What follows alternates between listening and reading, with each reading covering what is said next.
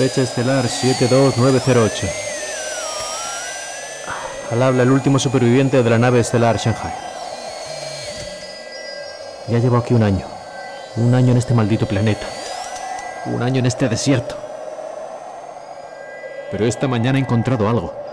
Miles de seres reuniéndose justo al este de mi asentamiento, a unos 5 o 6 kilómetros.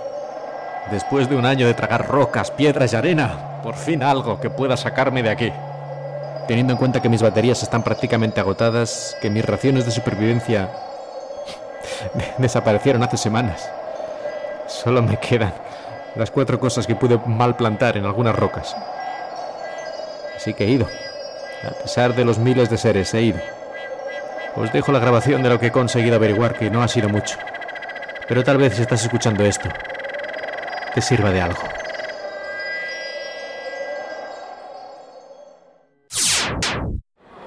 Buenos días, 9 de la mañana, acabamos de entrar en el pabellón número 5, aquí en el SNIEC, en el centro de convenciones en Pudong, en Shanghai.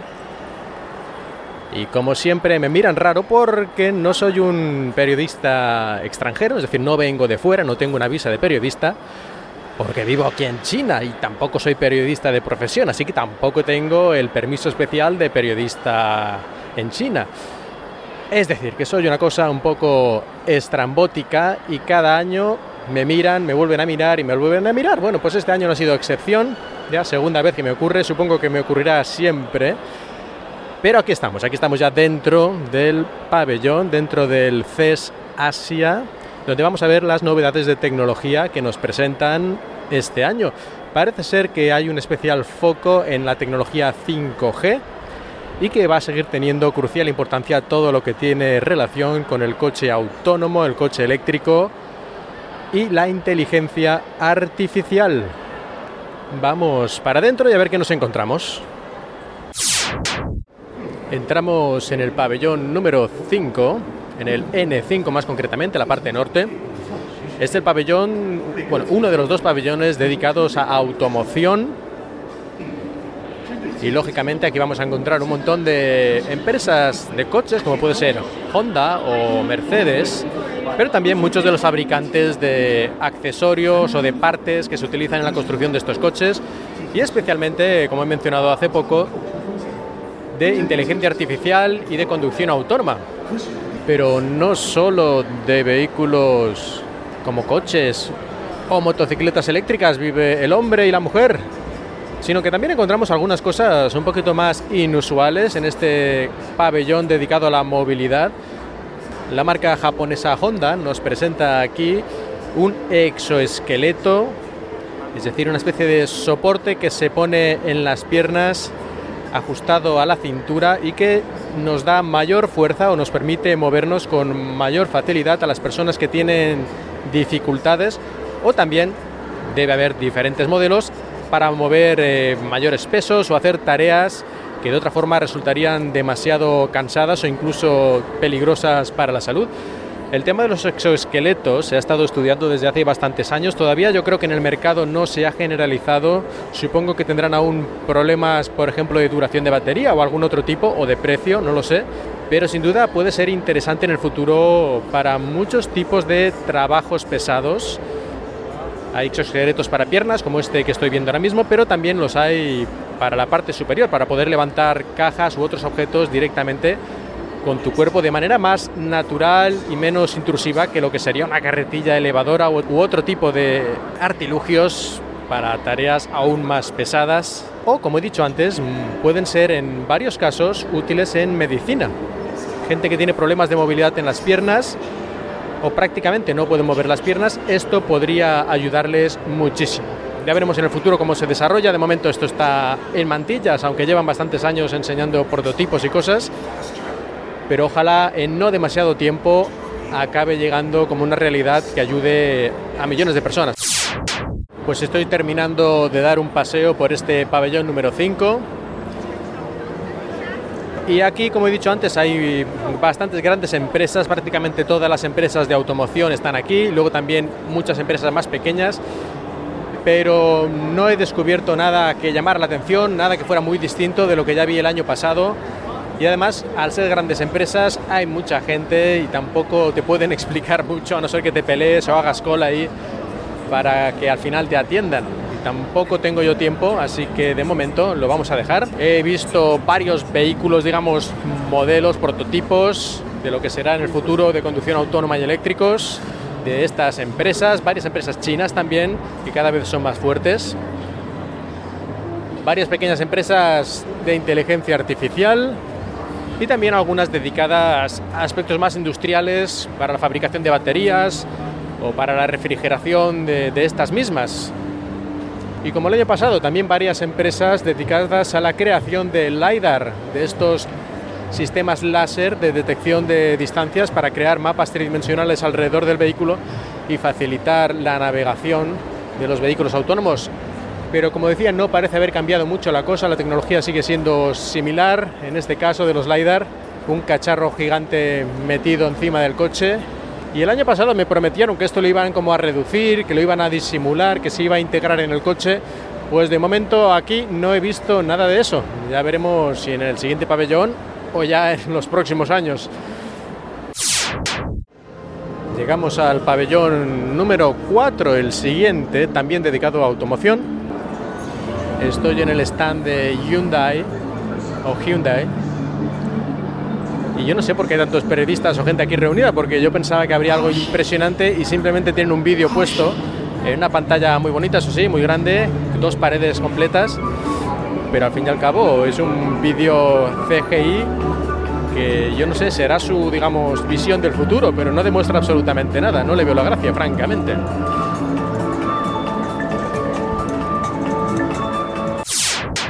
Estoy viendo uno de los vídeos promocionales que tiene Apollo, que es el proyecto, una especie de consorcio creado por Baidu, el Google chino, para el vehículo autónomo, para la creación de un software de conducción autónoma.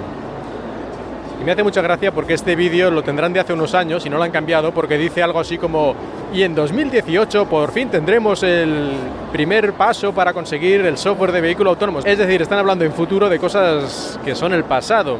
Yo creo que tampoco les habría costado mucho hacer un vídeo nuevo cada año, si es que tienen realmente algún tipo de esperanza en que este proyecto Apolo vaya para adelante.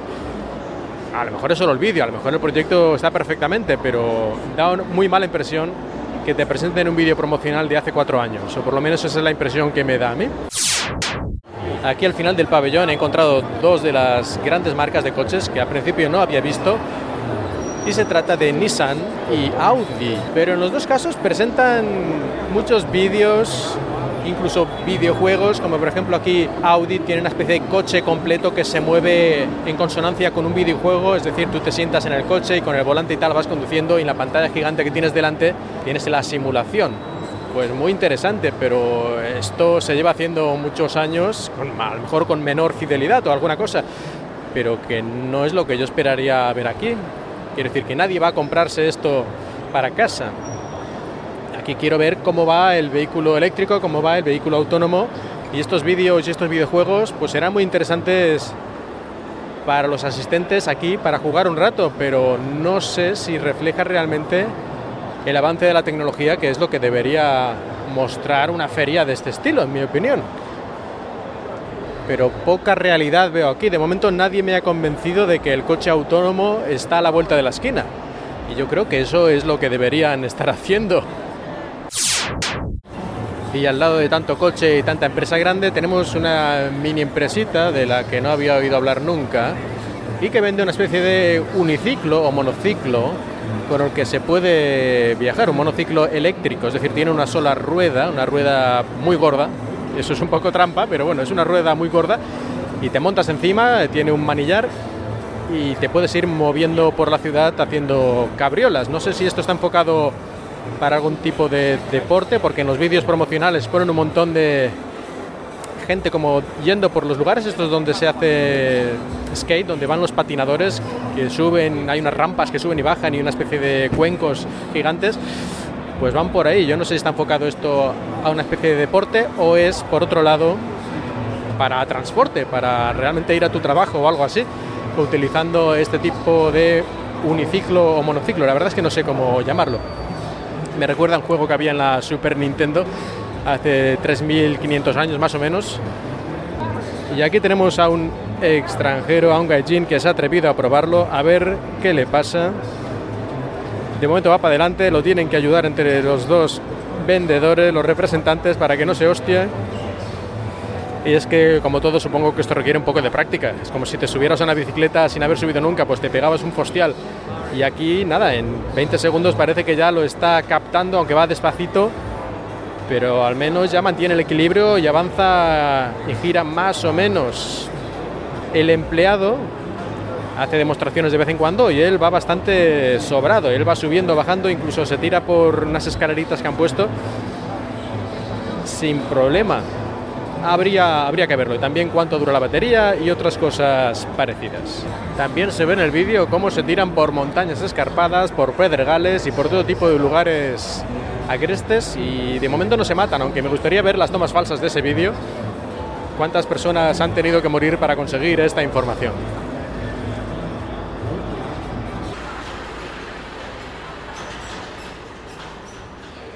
Y vamos al pabellón número 3, donde tenemos la realidad virtual, los videojuegos, los robots, el Internet de las Cosas, los drones, la realidad aumentada, inteligencia artificial, impresoras 3D. Bueno, aquí ya tenemos un poco más de batiburrillo. Hasta ahora era casi todo relacionado con la movilidad de una forma o de otra. Aquí ya tenemos tecnología de manera más transversal. Estamos en uno de los stands en los que tiene una especie de robots luchadores tipo juguetes, son pequeñitos, y ahora nos va a explicar una de sus representantes un poco qué es esto y cómo enfocan el producto. So, hello.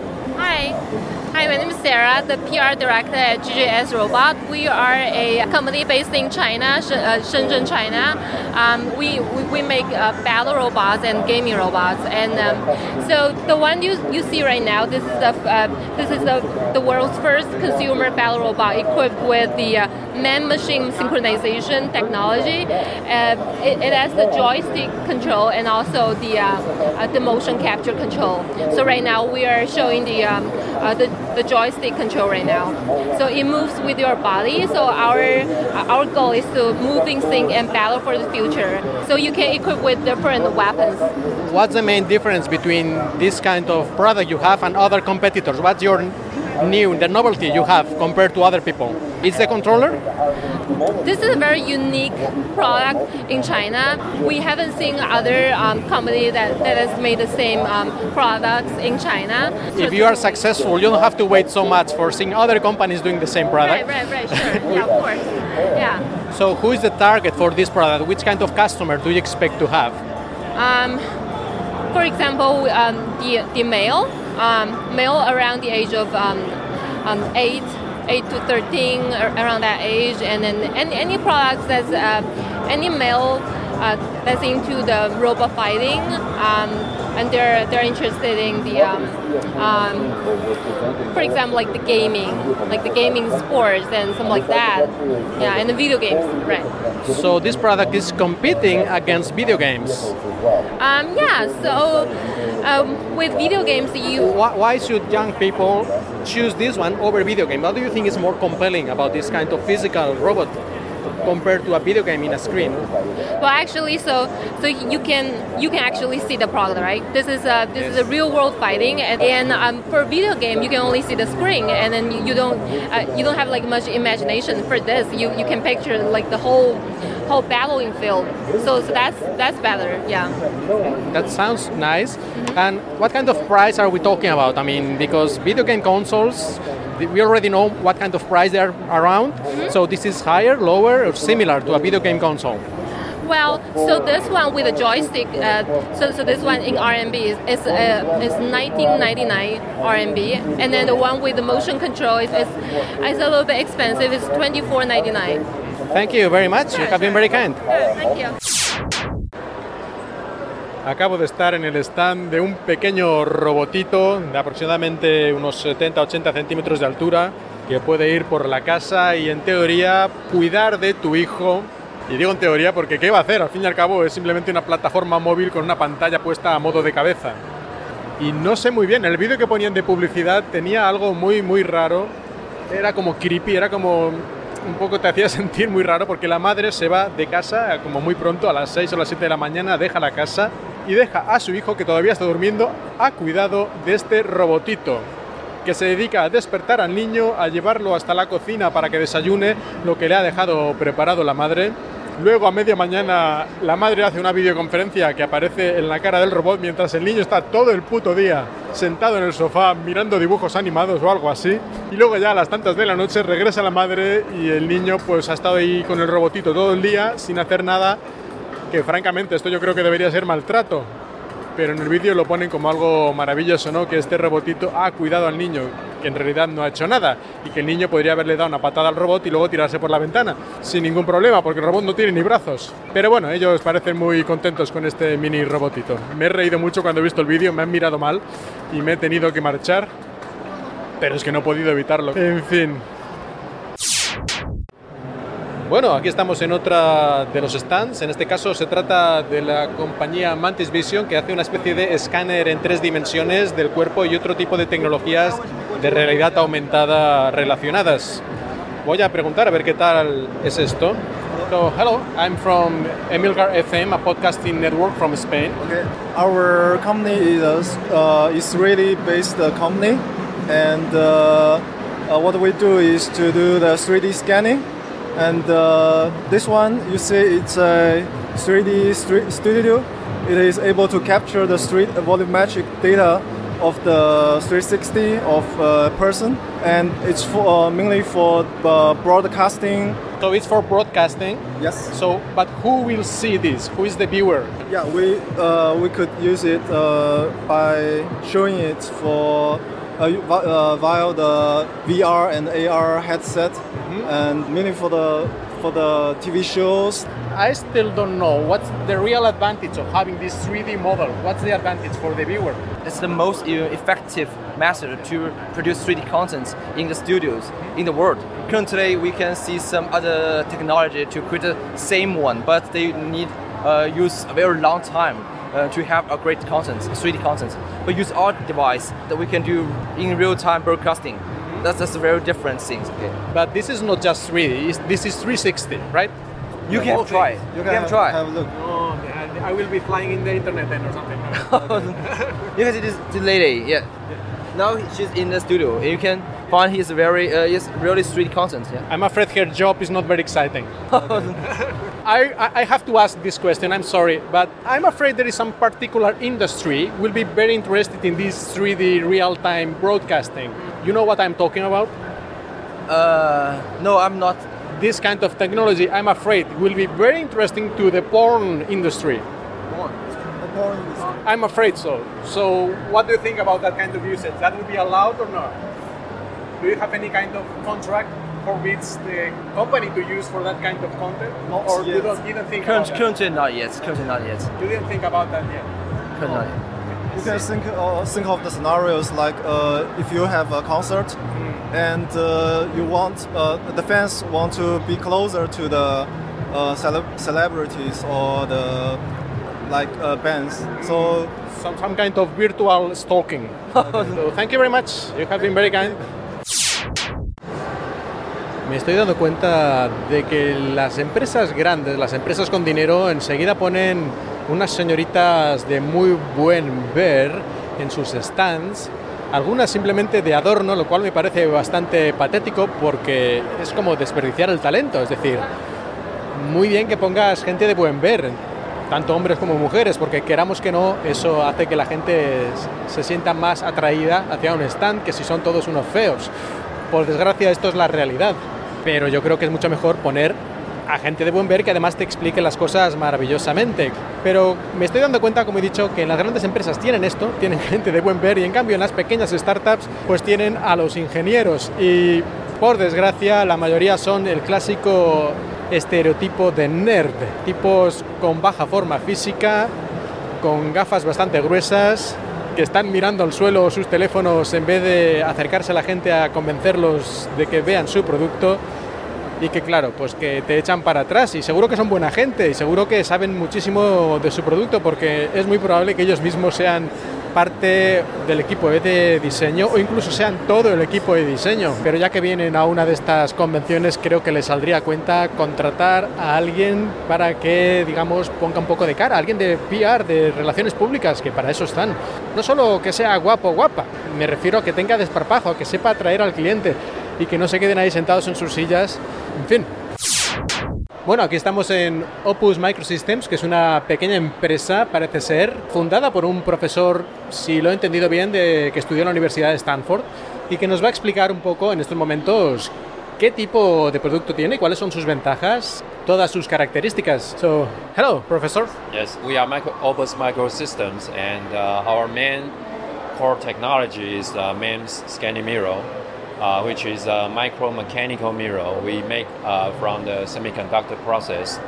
Uh, using this mirror, we have uh, been developing solutions for depth sensing and also for AR head-up display. Uh, because using a MEMS, we could solve a few issues that cannot be achieved with traditional technology. For example, one of our key product is the MEMS LiDAR uh, LiDAR has been exist for uh, many years, but uh, they are trying to uh, use LiDAR in an autonomous vehicle. But everybody knows it's so expensive. It's even more expensive than the vehicle itself. Mm-hmm. So uh, currently, the trend in the market is to use MEMS technology to uh, replace the traditional mechanical mechanism.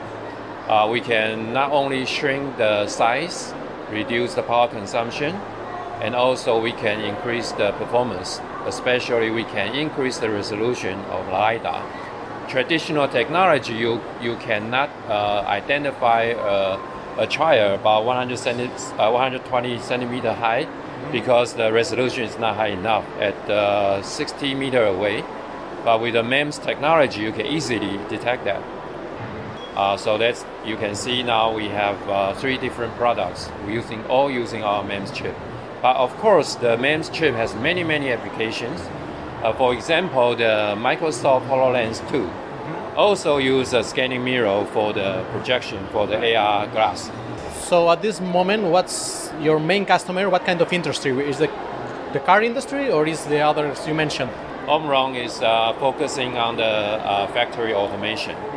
And uh, actually, Omron also uh, is an automotive uh, supplier but we also have smartphone customers. Smartphone, what kind of usage we have in a smartphone? They are very uh, creative in uh, smartphone. They first of all they would like to use a 3D depth camera with very high resolution to be able to real time to capture 3D and uh, implement into AR application. For example, the current 3D uh, depth camera in smartphone is for the face recognition the resolution is really low. For example, in the Apple's case, they give you 30,000 dots to represent the 3D, but we can provide 1 million dots. So it's uh, 30 times more resolution.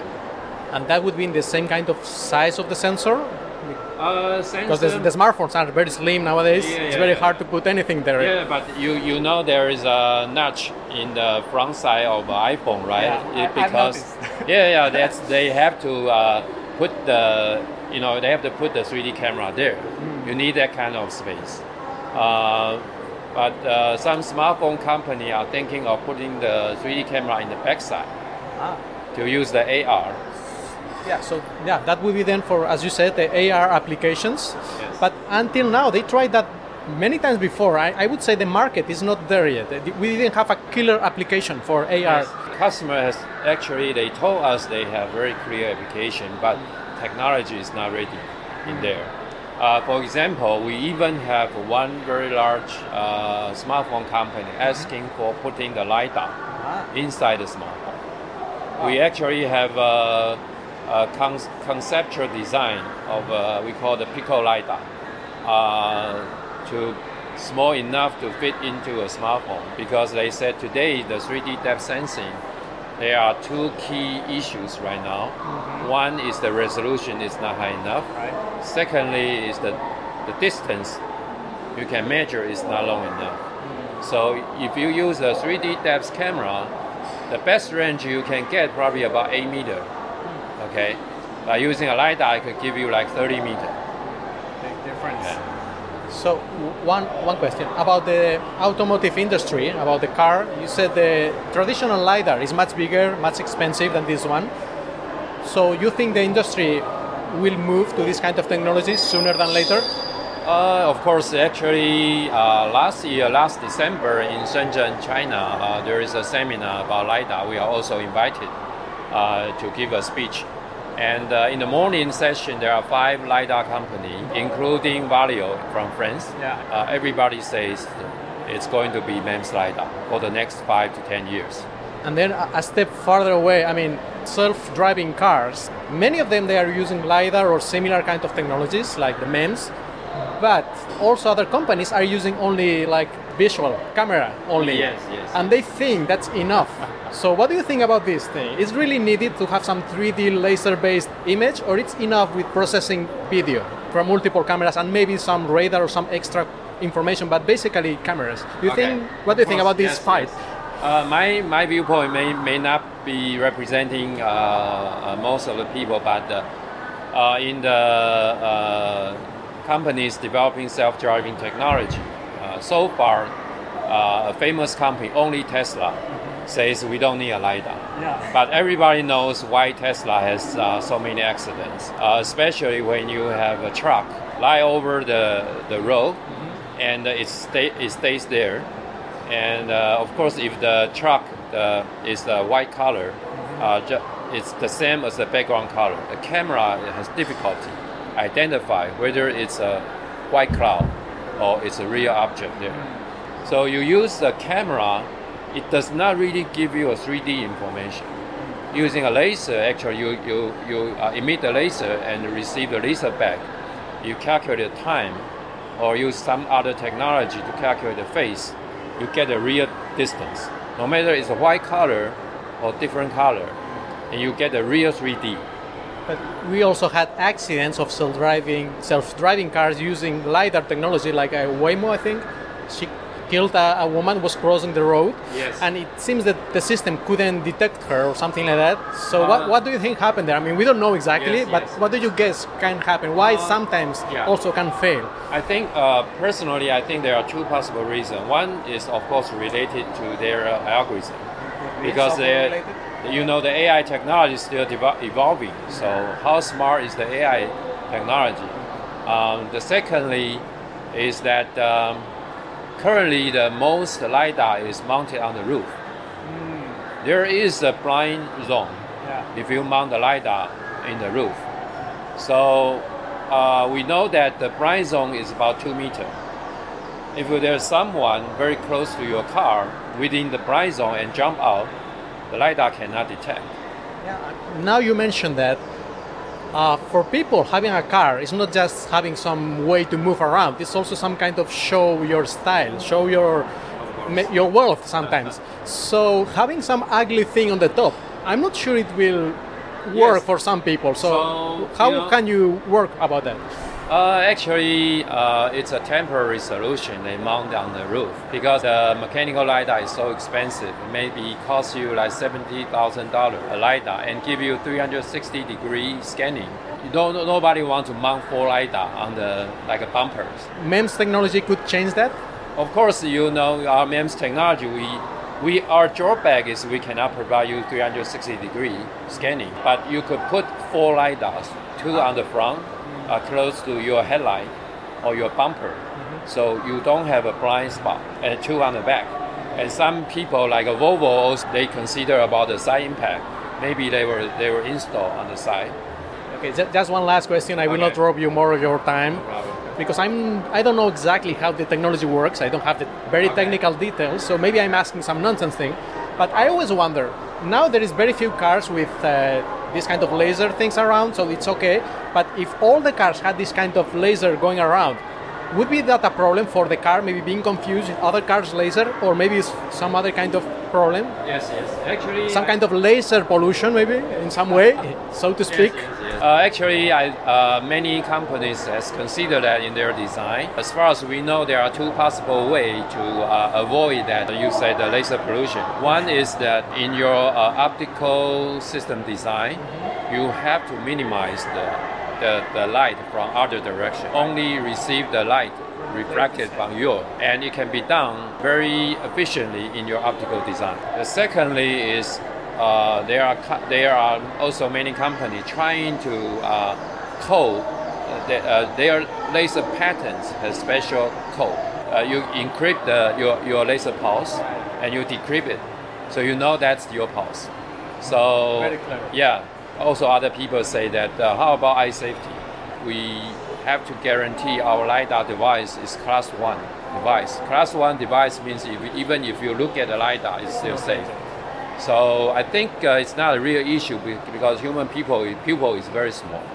So it's very very unlikely that there are two laser light go into your pupil at the same time. So thank you very much. You explained everything perfectly, I think. Thank you. So I'm very, very nice conversation. Thank you. Yeah, thank you so much.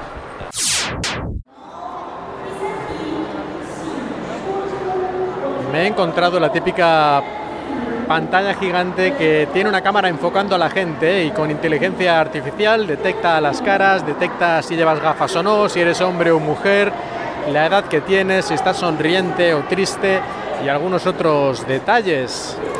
Esto también estaba el año pasado, en este caso es la compañía Berry Silicon, pero lo he visto en más stands, cosas similares. Pero lo de la edad lo tienen que refinar bastante, porque a mí me ha dicho que tengo entre 25 y 45 años. Así que no sé si hacía falta mucha inteligencia artificial para tener 20 años de margen. En todo caso, como siempre, da mucho miedito ver todas estas cajitas de colores alrededor de las caras de la gente y una especie de fichas que se van creando a la derecha con estos datos que he mencionado antes. Porque esto se puede utilizar para el bien o para el mal. Y estando en China, yo sé dónde va la cosa más probablemente. Aunque, bueno, estando en China, estando en Estados Unidos, estando en el Reino Unido, si es que al final no hay manera de salvarse. Bueno, estamos aquí de nuevo en el stand de esta empresa de Berry Silicon y nos van a explicar un poquito cuál es el principal producto de la empresa, qué tipo de cosas hacen. Me parece que el chico no está muy ducho en el inglés y tal vez le cueste un poco expresarse, pero vamos a intentarlo. So, hello. Yeah, hello. Uh, our uh, company is uh, Very Silicon. Yes, we can help to design chip for customers and also provide IP uh, uh, like uh, GPU, uh, SP, uh, VFP, and neural network. I see in the big screen you have this kind of Yeah, it's a human face detection and uh, also like uh, the gender or smile or this uh, kind of the, our so this kind of face detection is supposed to be for mass surveillance or what kind of application do you expect? for yeah, it's kind? in the surveillance market.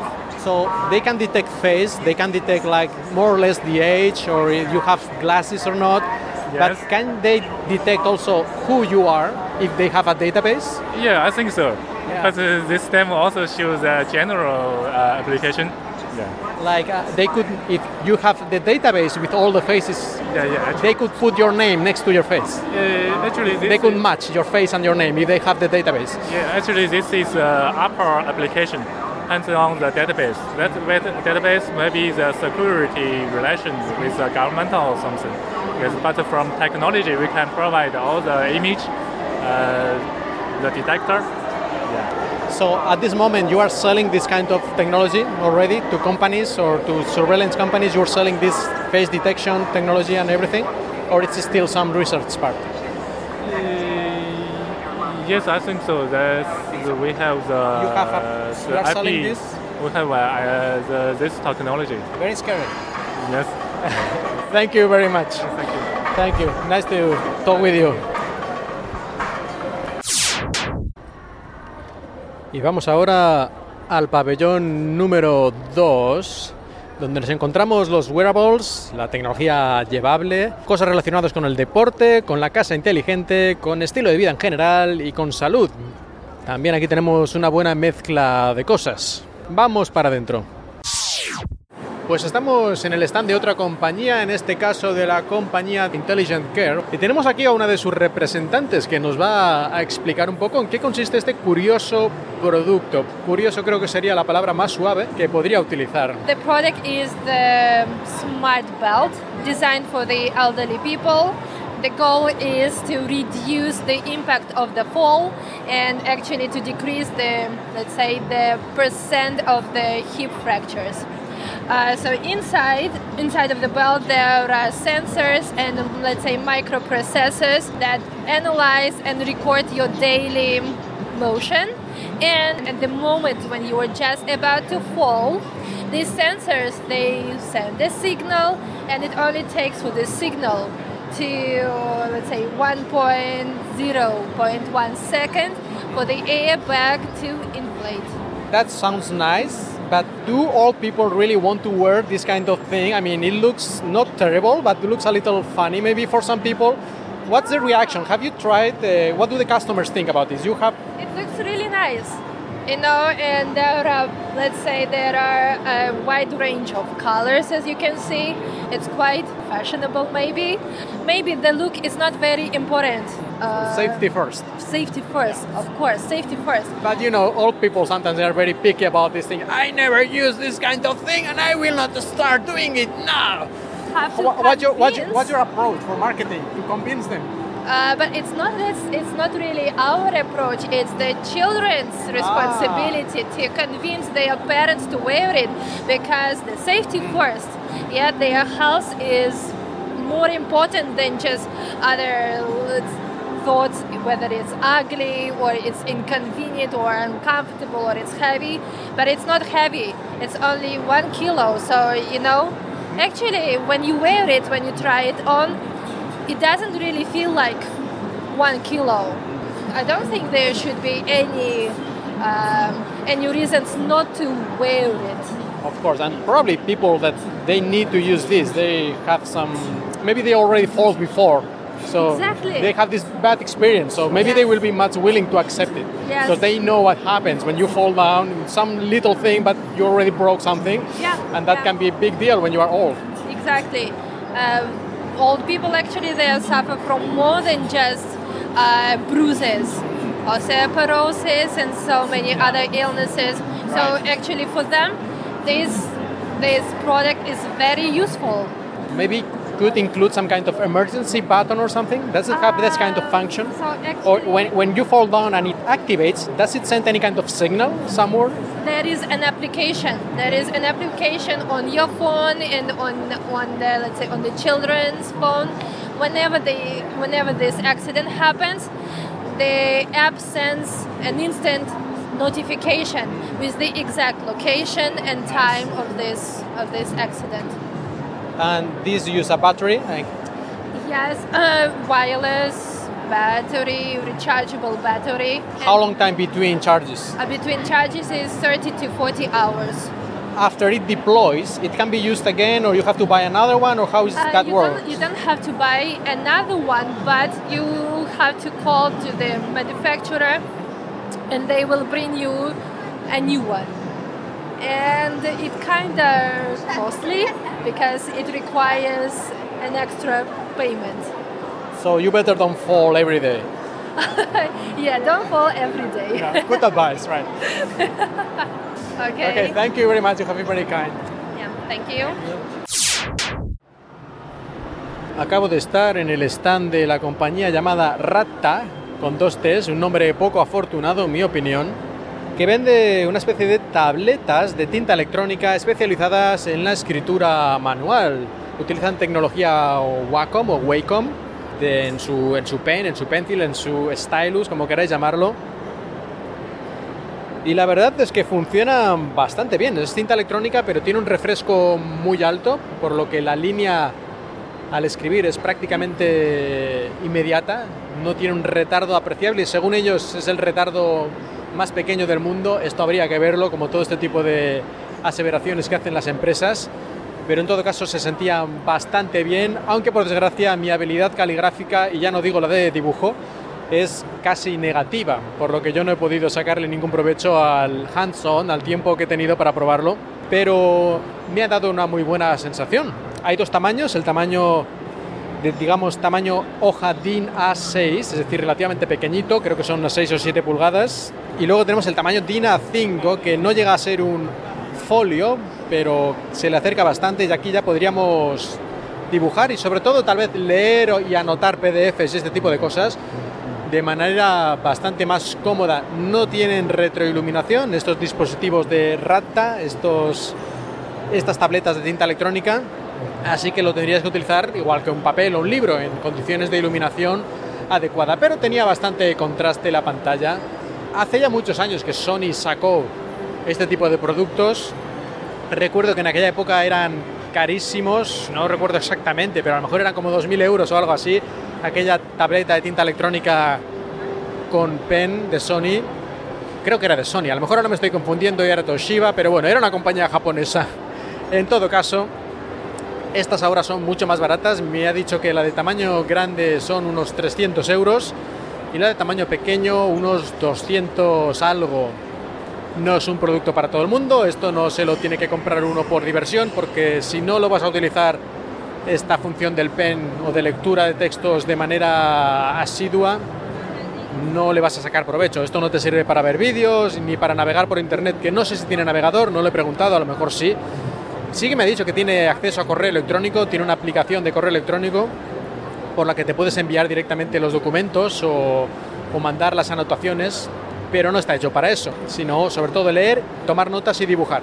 El pen tiene sensibilidad a la presión, no tiene sensibilidad, digamos, a la inclinación, no sé hasta qué punto eso es importante, supongo que para dibujar un poco más que para escribir, me ha parecido un producto por lo menos bien acabado y con un funcionamiento bastante razonable, aunque algunos de los botones que tenía, botones en el software, digamos, al pulsarlo para cambiar el tamaño del grosor de la punta, digamos, de, al dibujar y ese tipo de cosas, iba un poquito lento a veces, pero a la hora de dibujar iba excelente. Acabo de encontrarme con algo bastante sorprendente y en este caso es un stand de Google. Ya sabéis que Google y China no se llevan bien, o más bien China no se lleva bien con Google, o, al revés si queréis, o los dos.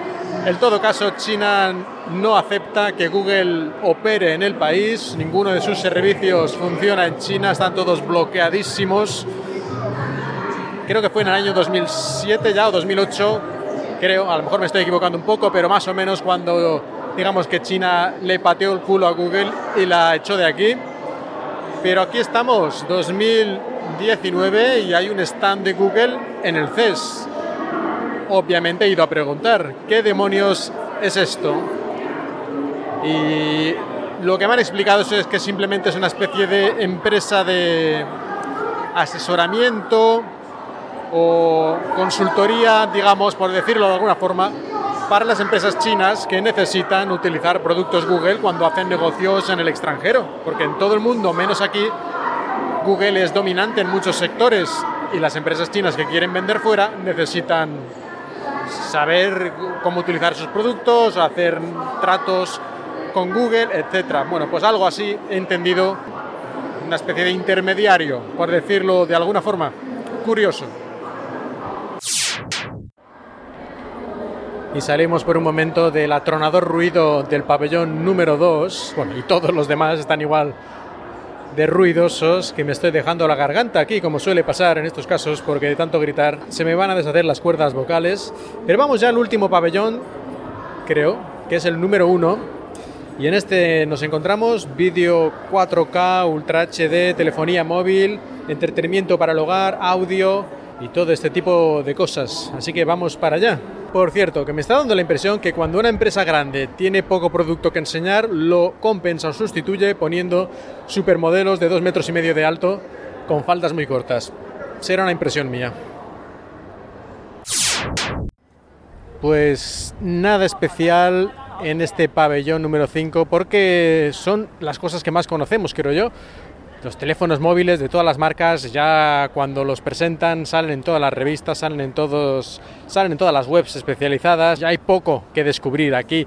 Puedes probarlo todo, eso sí, si te interesa. He probado un poco, por ejemplo, los teléfonos de Huawei, que a pesar de estar en horas bajas por todo este lío con Donald Trump, sigue siendo una de las principales compañías de China en este campo y tiene productos muy buenos, diría yo.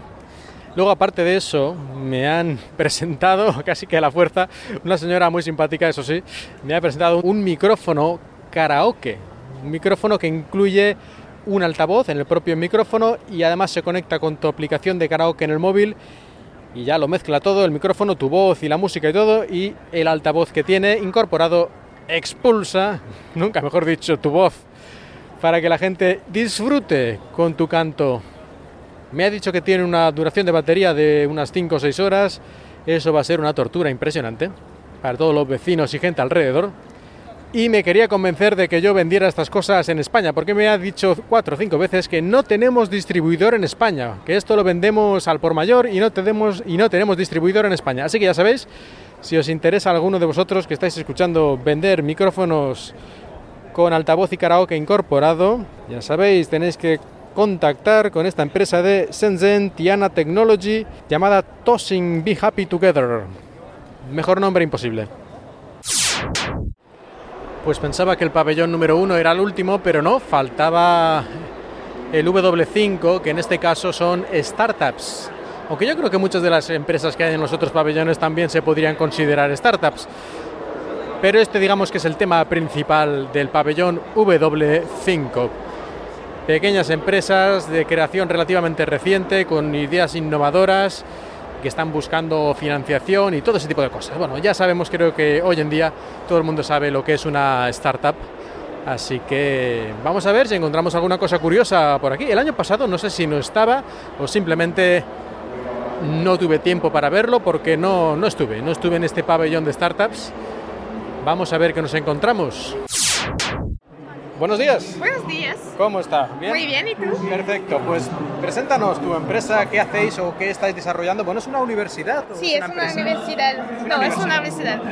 Pero estamos desarrollando eh, nuestro proyecto de, de startup, que es una bicicleta que se adapte I think it's, uh, it would be easier in uh, English because it's like technical terms. Okay, or you can use Spanish and then use English technical terms as okay. you prefer. It's fine to me anyway. So okay, okay. As you feel comfortable. Okay, so we are uh, working for university. Mm-hmm. Uh, we are developing a new shared bike. Uh, which automatically adjusts to your size when you scan the QR code. You know, for example, in the street of Shanghai, um, you scan a QR code, yes. and then the bike is go. You unlock the bike.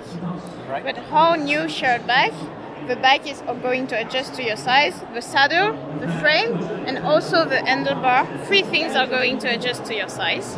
And we also have other features such as the navigation system, a phone holder because it's easier to look uh, at the road and then to be guided. We also have a USB port, uh, more safety with lights and uh, turn indicators. The USB port is for what exactly? For to charging? Charge your phone because we are using, you know, a GPS navigation, so you will be guided. Mm-hmm. So you need to have battery, and also, you know, every time you want to unlock and scan the QR code, it's better to have battery. So if you're losing a lot of battery with your navigation and everything. So that means this bicycle has a battery inside. Yeah. And how long can it last? If people is sucking power from the bike. Exactly. That's why we are going to put a dynamo. So every time you're riding, the dynamo is going to, to charge. We have battery, which are charging by the dynamo, so it can last uh, forever. Okay, that sounds good. I mean, the dynamo I hope is not too strong. I mean, I remember when I'm a child, uh-huh. they have oh, some dynamo for the light, and it's like, yeah, oh, oh my god! It's not, it's not, it's not that kind. It's technology advanced, I guess, yeah. in 20 or 30 years. Yeah, yeah, no, it's really going to be great. It's not heavy because it's really small motors and we are using sensor. We're using controlling through Arduino sensor, yeah. so it's really really not heavy. So, so you are using Arduino. So yeah, Arduino. this is like very cheap and easy to yeah, implement. Exactly. The sensor are really cheap. Everything is really cheap, but really strong in the same time. And we can control it for applications. So if you if you're in the street, you want to unlock uh, your bike. Mm-hmm. Okay, so you enter your size at the first use. The first. So then it adjusts. So every time in the street, anywhere, you can find your own bike. all the time. So sounds like a good idea, Yeah. but I'm worried a little bit about reliability Yeah. because you have moving parts, you have motors moving, there. Yeah, yeah. And I've seen these kind of shared bikes in Shanghai. Yeah. Many of them are trashed. Yeah. They are crashed and destroyed Yeah. many different ways. And you have even more complicated things, moving things. So Yeah. how do you deal with that kind of problems about We reliability? will, we will have a lot of maintenance, contrary to other shared by companies. We will have a lot of maintenance, like Mm, but it will have any kind of sensor, like to send some message like, oh, I'm broken or something is not working fine. It will be the same uh, method as mobile, for example. The user will have to tell, and we will have more maintenance. Uh, so what's the time frame you expect this will be really in the streets, the final model? We hope to, in six months, to be able to launch 1,000 bikes in Shanghai. To know how does it work, to see maybe we will notice some things we didn't. So, Oh, of course, that's so, normal. So, so yeah, so So now you have some kind of investor, or where is the money coming from? You are looking so far for. We're looking So for that's why you are here, or one of the exactly, reasons? Exactly. One of the reasons we also want to share our project and to to to have partnership to, to learn more. Uh, I cannot Oh, help you, but You don't have No, I'm sorry. I'm sorry, but I, I wish you the best luck. Oh, thank you very much. So thank you very much. You have Okay. been very kind and explained everything perfectly. Thank you, thank you. ¿Y de dónde eres? Ah, de Valencia. De Valencia. Ah, nosotros somos de París. ¿De París? De ¿Los París. A las tres de Oh. París. Y somos ingenieros. Y acá estamos estudiando ingeniería y industria y todo eso.